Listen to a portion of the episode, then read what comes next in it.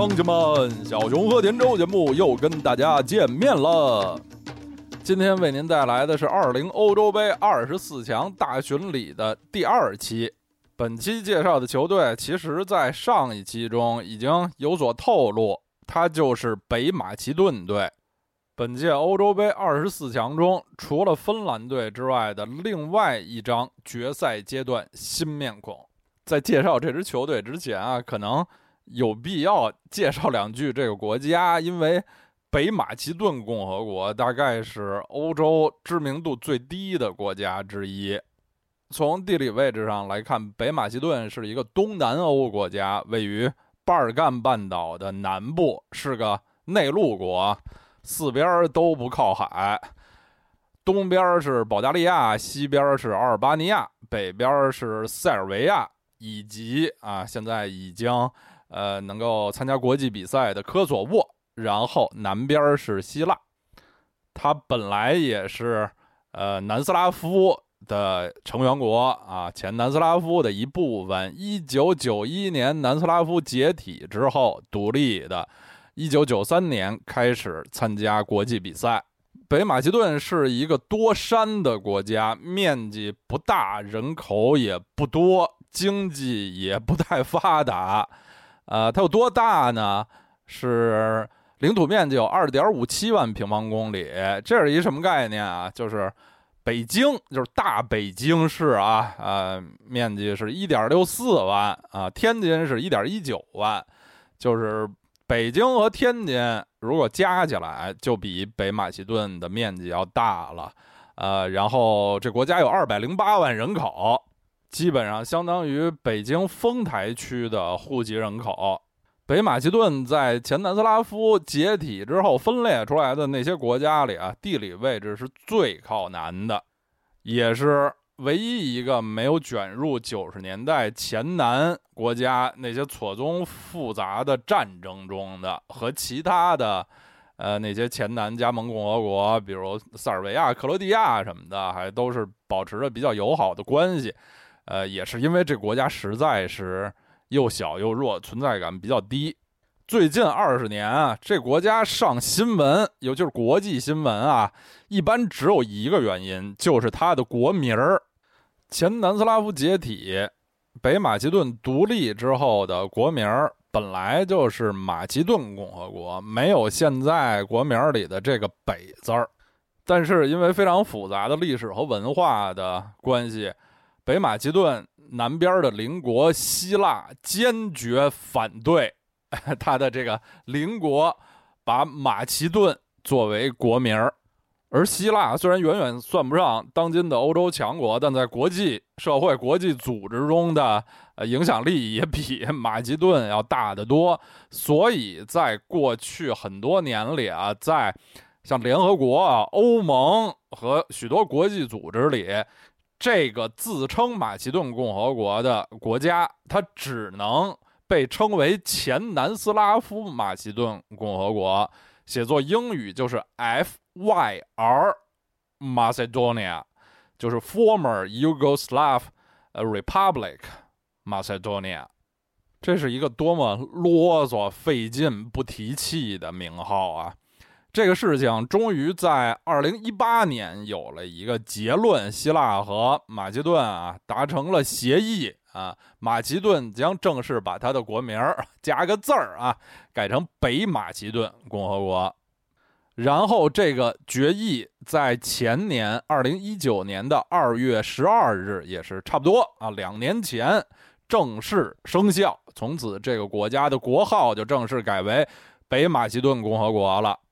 而二零欧洲杯的预选赛是在一九年的三月正式开打的啊，那也就成了这个国家以它的新国号参加的第一项大型国际赛事。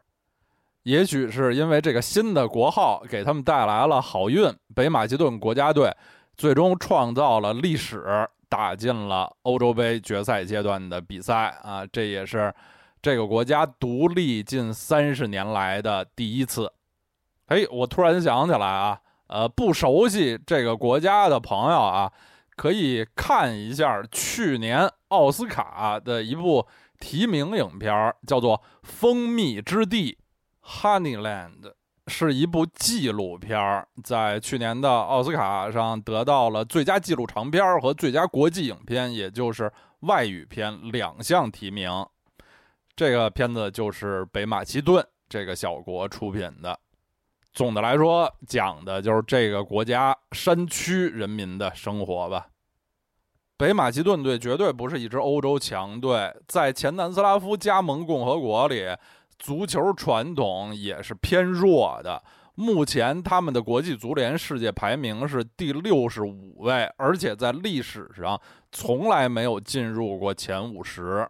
他们此前也从来没有在世界杯或者欧洲杯的预选赛上获得过高于小组第四名的排位。北马其顿队的外号叫“红舍利 ”（Red Lynx），舍利就是很凶猛的一种山猫啊，是北马其顿山区很常见的一种野生动物。然后他们的球衣是红色，因为他们的。国旗是红黄两色，他们的国旗其实非常显眼，非常扎眼啊！红底儿黄太啊，经常被我国网友开玩笑说像是太阳牌锅巴的商标。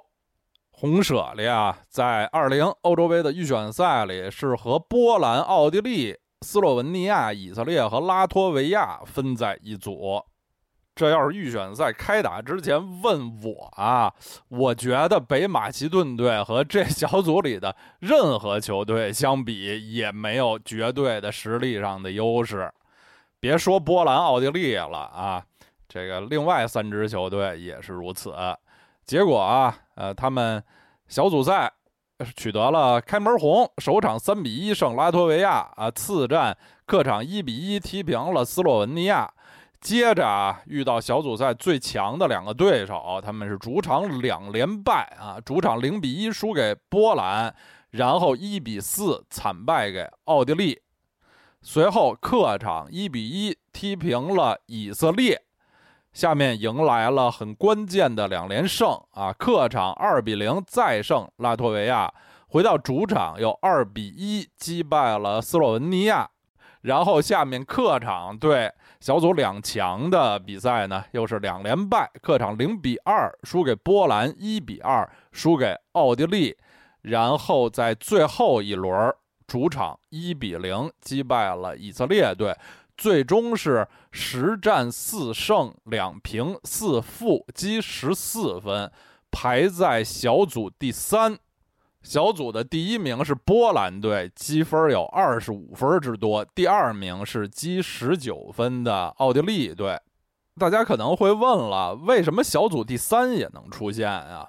而且北马其顿队这小组第三都是有点惊险的，因为他们对小组前两名波兰和奥地利的四场比赛是主客场全败，不用说了啊。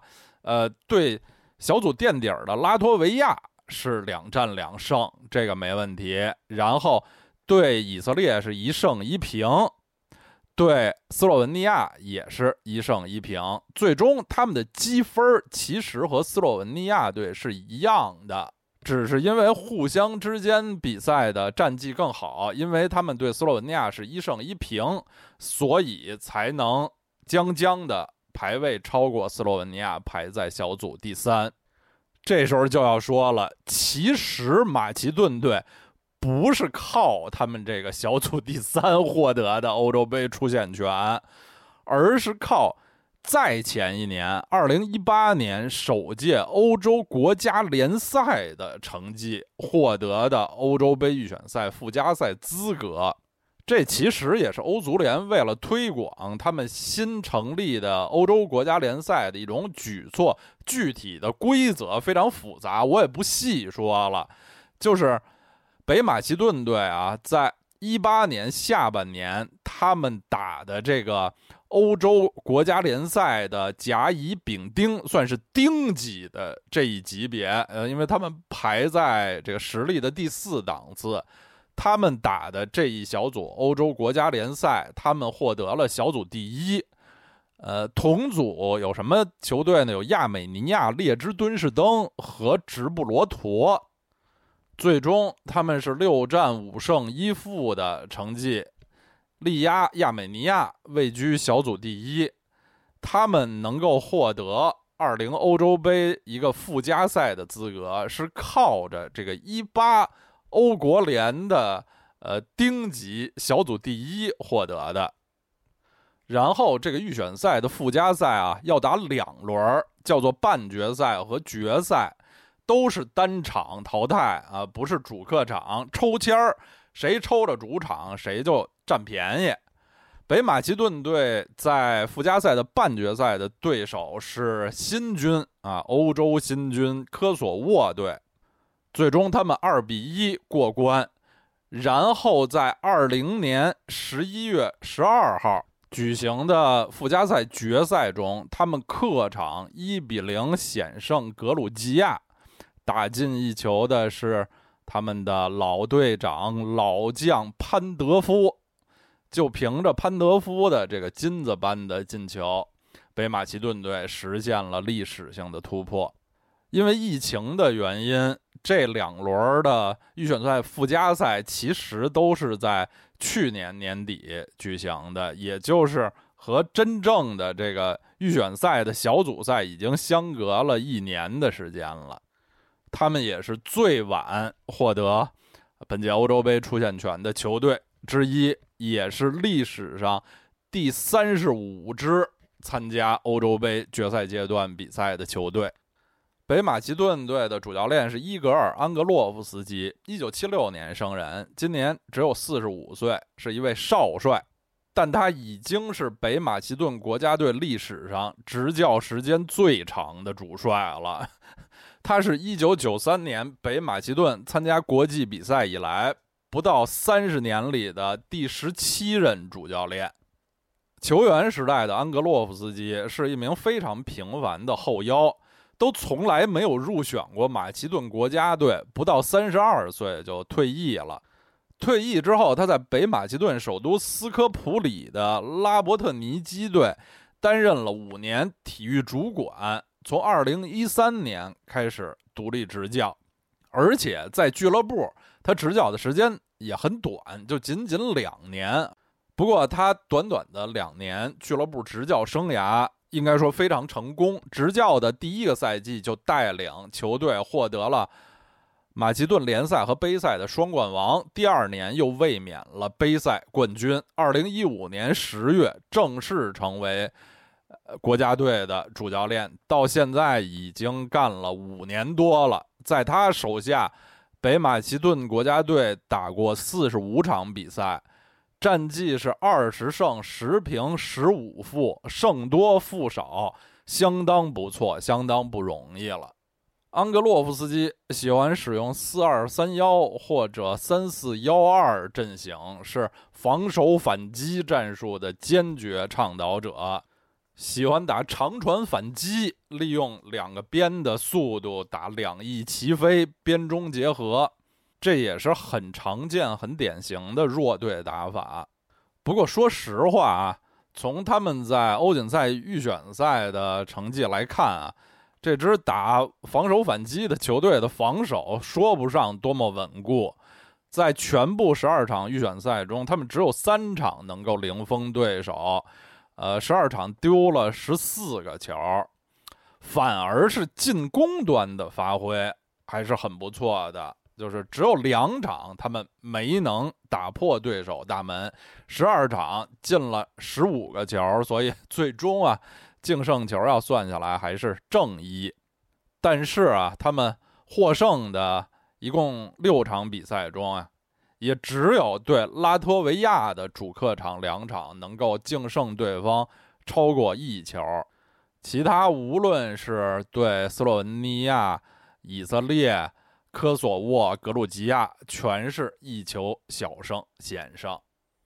去年啊，除了两场最关键的欧预赛附加赛，北马其顿队主要就是打了新一个赛季的欧洲国家联赛。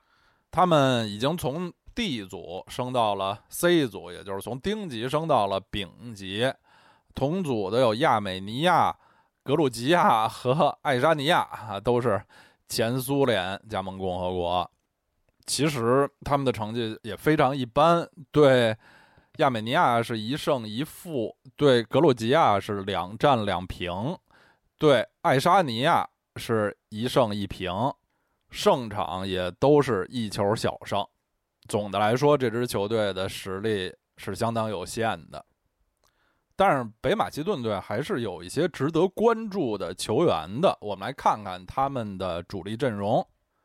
球队的主力门将是迪米特里耶夫斯基，二十七岁，一米八八，已经代表国家队出场三十七次，效力于西班牙乙级联赛的拉约巴列卡诺队。他的这个俱乐部啊，外号“闪电”的巴列卡诺队，还有一名门将，就是。齐达内，皇马主帅、前法国著名球星齐达内的儿子卢卡·齐达内，北马其顿国门在跟卢卡·齐达内的竞争中很有优势，这个赛季基本上能把卢卡压在板凳上。迪米特里耶夫斯基的整个足球生涯基本上都是在西班牙度过的，主要就是打西乙。他现在还拥有西班牙的国籍啊。此次欧洲杯预选赛，迪米特里耶夫斯基是北马其顿队的绝对主力，打满了全部十二场每一分钟的比赛。巴列卡诺是西班牙足坛一支著名的升降机，现在在西乙也算是强队。本赛季能排在西乙的前六位，也可以看出迪米特里耶夫斯基是有一定实力的。北马其顿队的两名替补门将都效力于塞浦路斯联赛啊，竞争力就差得多了。球队的几位主力中卫都是正当年的小伙子，其中达科维尔科夫斯基。二十五岁，一米八八，效力克罗地亚的里耶卡队，国家队二十四场一球。里耶卡，是最近两个赛季克罗地亚杯赛的两连冠，也是欧战的常客。这个维尔科夫斯基出道就是来自斯科普里拉伯特尼基队，也就是。国家队主帅安格洛夫斯基起家的那支球队是安格洛夫斯基的老部下了。本届欧洲杯预选赛，他出场十次，其中最闪光的一幕就是附加赛半决赛二比一胜科索沃，正是他的头球打进了制胜一球，那个球也是他的国家队处子球。这是一名双脚球员，左右脚水平很均衡，头脑冷静，吃牌少。国家队二十四场比赛只吃过一张黄牌，呃，只是目前啊，呃，是在养伤中，应该不是很重的伤啊。嗯，他对北马其顿的防守体系还是非常重要的啊，维尔科夫斯基。呃，另外他的中卫搭档，呃，维萨穆斯利乌。二十六岁，一米八六，在匈牙利联赛踢球啊，同样是球队的绝对主力。国家队二十四场一球，预选赛出场十次，两次缺阵啊，都是因为红黄牌停赛。穆斯利乌跟他的搭档维尔科夫斯基相比，就明显的吃牌多。预选赛得了五张黄牌，包括有一次两黄变一红。还有一位后防多面手是贝伊图莱。二十七岁，一米八零，在北马其顿本国联赛踢球，也是安格洛夫斯基上任以后提拔起来的新国脚。球队打四中卫的时候，他踢右后卫；打三中卫的时候，他踢右中卫。代表国家队踢了十四场比赛，还没有进球。预选赛出场八次，吃了四张黄牌。这个 佩伊图莱啊，吃牌也是够多的。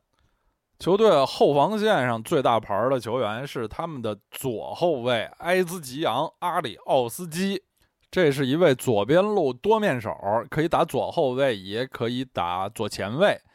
二十九岁，一米七一，国家队三十九场七球。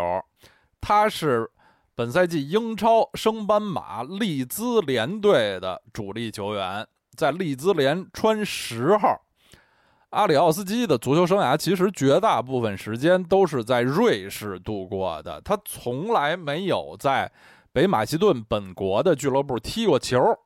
一七年转会到英格兰利兹联，一直到今天。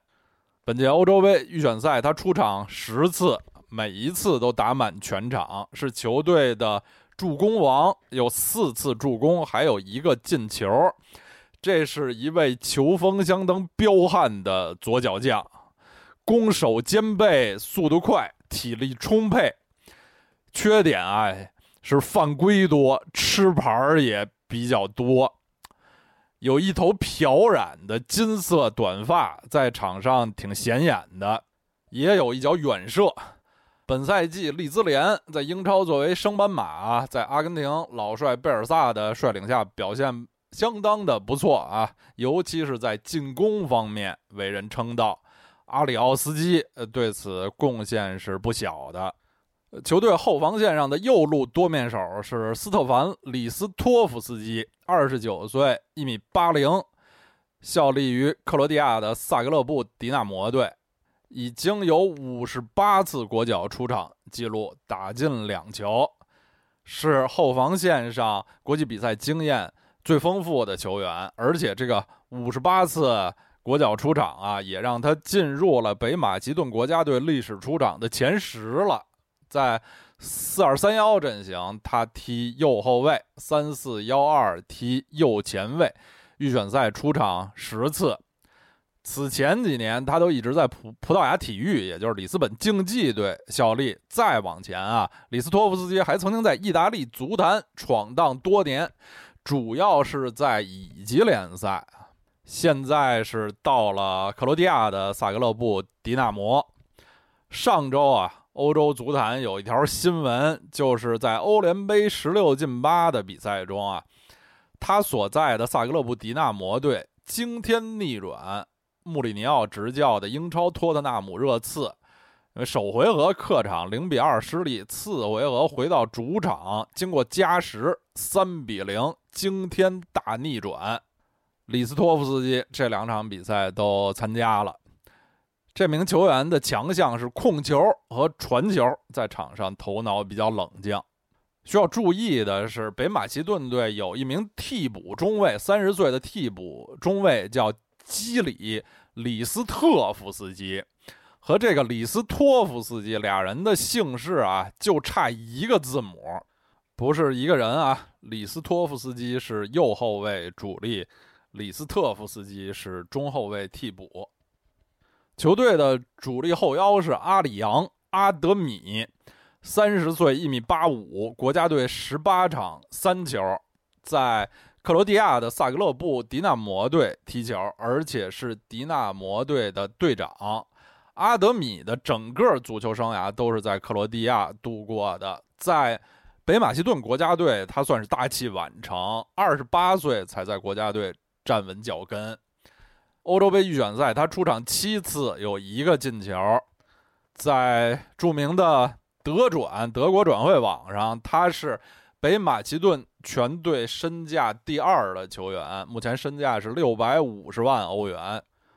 阿德米和里斯托夫斯基是俱乐部的队友。上面提到的萨格勒布迪纳摩淘汰托纳姆热刺的那两回合比赛，阿德米当然也是全程参与。球队的另一名后腰是博班尼克洛夫，二十六岁，一米八二，效力于意大利乙级联赛的莱切队，小辣椒莱切，国家队二十八场二球。本次预选赛出场十一场，小组赛的最后一场就是他一脚定乾坤，帮助球队一比零击败了以色列。尼克洛夫吃牌也比较多啊，这十一场预选赛吃了五张黄牌。如果三个月之后在欧洲杯决赛阶段的比赛上，北马其顿队中后场这些人啊吃到红牌，大家。不必惊讶，北马其顿中场的进攻核心是埃尼斯·巴尔西，二十五岁，一米七二，国家队三十一场五球。巴尔西效力于西甲的莱万特队青蛙军团啊，踢前腰或者左边锋，是一位传球大师，在场上很有创造力，也是任意球专家。他已经在莱万特效力了四个赛季，身披球队的十号。我记忆中啊，巴尔西表现最惊艳的是他登陆西甲的第一个赛季，就是一七一八赛季。当时他作为中场球员有九个联赛进球。本赛季是因伤，呃，巴尔西的状态有所下滑，但是在。北马其顿国家队啊，那位置还是非常稳固的。巴尔西和国家队的好几位队友一样，都是成名于2017年的 U21 欧青赛。欧青赛决赛阶段啊，只有12支参赛队。这些年成绩比较好的，都是像西班牙、德国、英格兰、葡萄牙、意大利、法国这些。足球大国，足球人才多的国家，小小的马其顿能够进入一次决赛圈太不容易了。所以那支参加过一七年 U 二一欧青赛的马其顿青年队，也是现在这支马其顿队的重要的基石。当时青年队里的后卫维尔科夫斯基、穆斯里乌、贝伊图莱，呃，前腰巴尔西。还有替补前腰科斯塔蒂诺夫都已经是现在成年国家队的国脚了。在德转网站上，北马其顿国家队身价最高的是一位二十一岁的小将，他的身价有一千八百万欧，而北马其顿队其他所有人都没有高于七百万的啊。刚才我们说后腰阿德米，呃，身价六百五十万欧元，二十一岁的。埃利夫·埃尔马斯效力于意甲那不勒斯队，是北马其顿足球的希望之星。身高一米八二，在场上踢前腰啊，这是一名右脚球员，有时也踢左路的逆足边锋。他在那不勒斯队身穿七号，是球队的常备替补。虽然首发很少啊，但几乎总能在。呃，意甲的下半场获得出场机会，也是主帅加图索很器重的一名新秀。埃尔马斯成名于土耳其的费内巴切队，前年一九年夏天来到的那不勒斯。他十七岁就入选了北马其顿国家队，现在虽然才二十一岁，但已经代表国家队打了二十一场比赛，攻入四球。这四个球啊，全部是在本届欧洲杯的预选赛中打进的。他十二场预选赛出场十一次，四球一助攻，是球队的最佳射手和出现的大功臣。埃尔马斯踢球挺秀气的，技术很好，因为身材瘦高嘛，一米八二。呃，我觉得他有点像年轻时候的帕斯托雷，就当年的这个。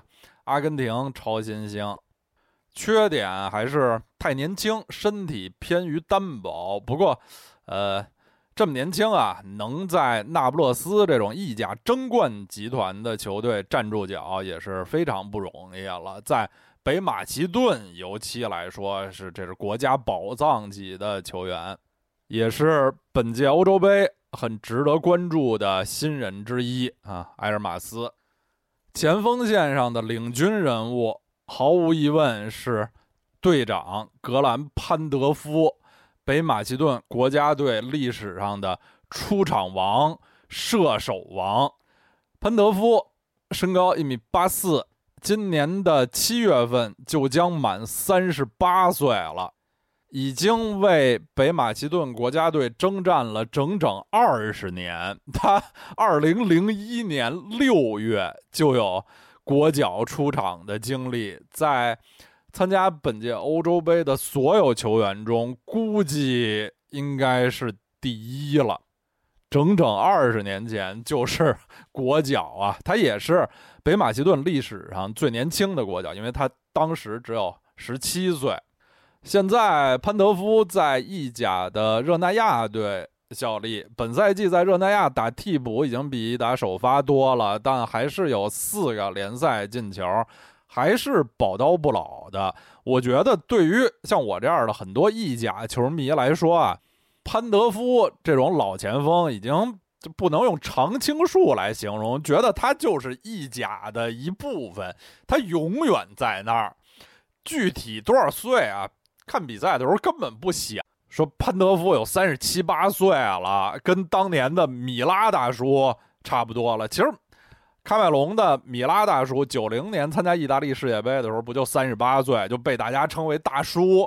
现在潘德夫眼看也是这岁数了，似乎大家并不把他当做一位大叔。潘德夫咱们就不用多介绍了吧，出自国米青训，效力过多支意大利的球队，在拉齐奥成名吧，后来在国米，呃，基本上拿到了所有能拿的荣誉。零九一零年最传奇的那个赛季，穆里尼奥率领的，呃，三冠王赛季，他也全程都有参与，在欧冠决赛还首发出场，所以在国米，像意甲联赛、杯赛什么，呃，意大利超级杯、欧冠、世俱杯都拿了一溜儿够，呃，后来在。土耳其加拉塔萨莱还拿过土耳其的联赛和杯赛冠军。最近五六年一直是回到意甲，在保级球队热那亚效力。潘德夫在过去二十年里就是马其顿足球的代言人和象征。毫无疑问，他是独立以后的这个现在叫北马其顿的这个国家历史上最伟大的球员。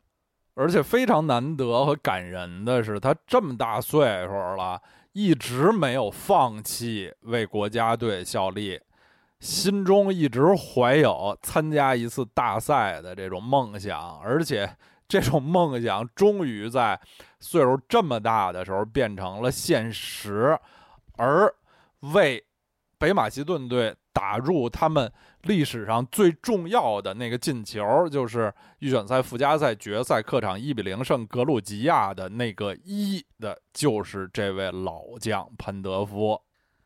当时也是全球的这球迷和足球媒体都为这位老将高兴吧。预选赛十二场，潘德夫出场了十一次，有两个进球和两个助攻。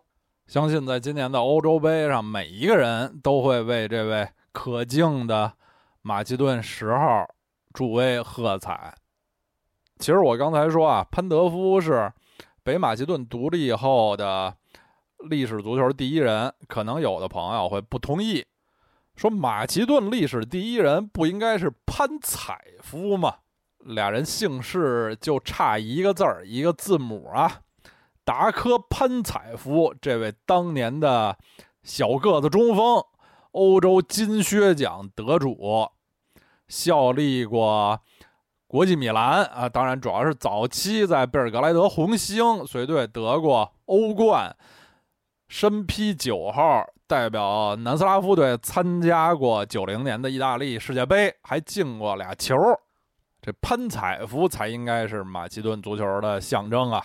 嗯，那当然这么说也没错，但是啊，严格的说啊，潘采夫代表独立后的马其顿队出战，已经是他二十八岁以后的事情了。马其顿是九三年才开始独立参加国际比赛嘛，呃，而那个时候潘采夫的足球生涯其实是在走下坡路了。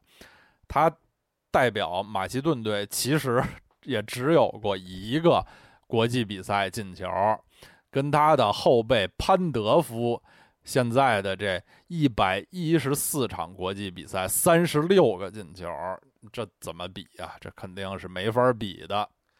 前面我们说过啊，马其顿在前南斯拉夫也不是足球发达地区，历史上啊，在。欧洲杯的历史上，其实只有一个马其顿或者说北马其顿人参加过，就是首届欧洲杯，一九六零年的第一届欧洲杯，当时南斯拉夫队还获得了亚军，也是他们历史的最好成绩。当时他们的主力门将叫布拉格耶维迪尼奇，是来自马其顿的，这是维迪尼奇啊，是五六十年代南斯拉夫的著名门将，还拿过奥运会的金牌。呃，来自斯科普里，但是严格的说啊，这人其实还是塞尔维亚族，并不是马其顿族。扯远了啊，说了点古老的事儿。说回来，老将潘德夫在锋线上的搭档，其实啊，嗯，也算是一位老将了啊。三十一岁的伊利亚内斯托洛夫斯基，身高一米八二，效力于意甲的乌迪内斯队，国家队四十二场九球。预选赛他出场十一次没有进球，但有一个助攻，就是来自 最关键的最后一场附加赛客场一比零胜格鲁吉亚那场比赛，在禁区内很巧妙举重若轻的给潘德夫的一脚妙传。内斯托罗夫斯基在意大利联赛征战也有五年了，他是在一六一七赛季来到当时还在意甲的巴勒莫队。其后三个赛季一直是巴勒莫的主力射手，每个赛季都有两位数的进球，很受巴勒莫球迷的爱戴。呃，前两年啊，我去西西里，在巴勒莫旅游，街头上那些售卖球衣的小摊儿，巴勒莫队著名的粉色球衣，这个内斯托罗夫斯基的球衣摆在非常非常醒目的位置。然后，在一九二零赛季，他从大南边的西西里来到了意大利大东北边的乌迪内斯。